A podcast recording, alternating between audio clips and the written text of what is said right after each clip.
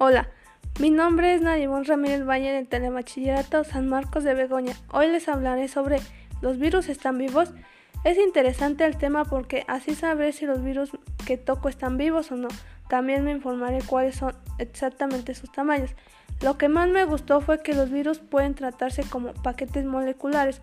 Estos envoltorios deben ser suficientemente pequeños para caber en el interior de una célula con el fin de provocar una infección, explica la AFP.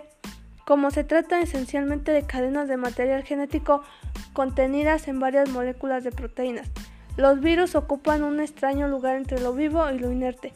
Me pareció curioso que no tienen células y no producen energía mediante la respiración. Para concluir, pienso que este tema está muy interesante puesto que nos explica, no científicamente, pero sí nos pueden afirmar si los virus están realmente vivos o no. Muchas gracias por su atención. Les invito a seguirme en mi podcast y hasta pronto.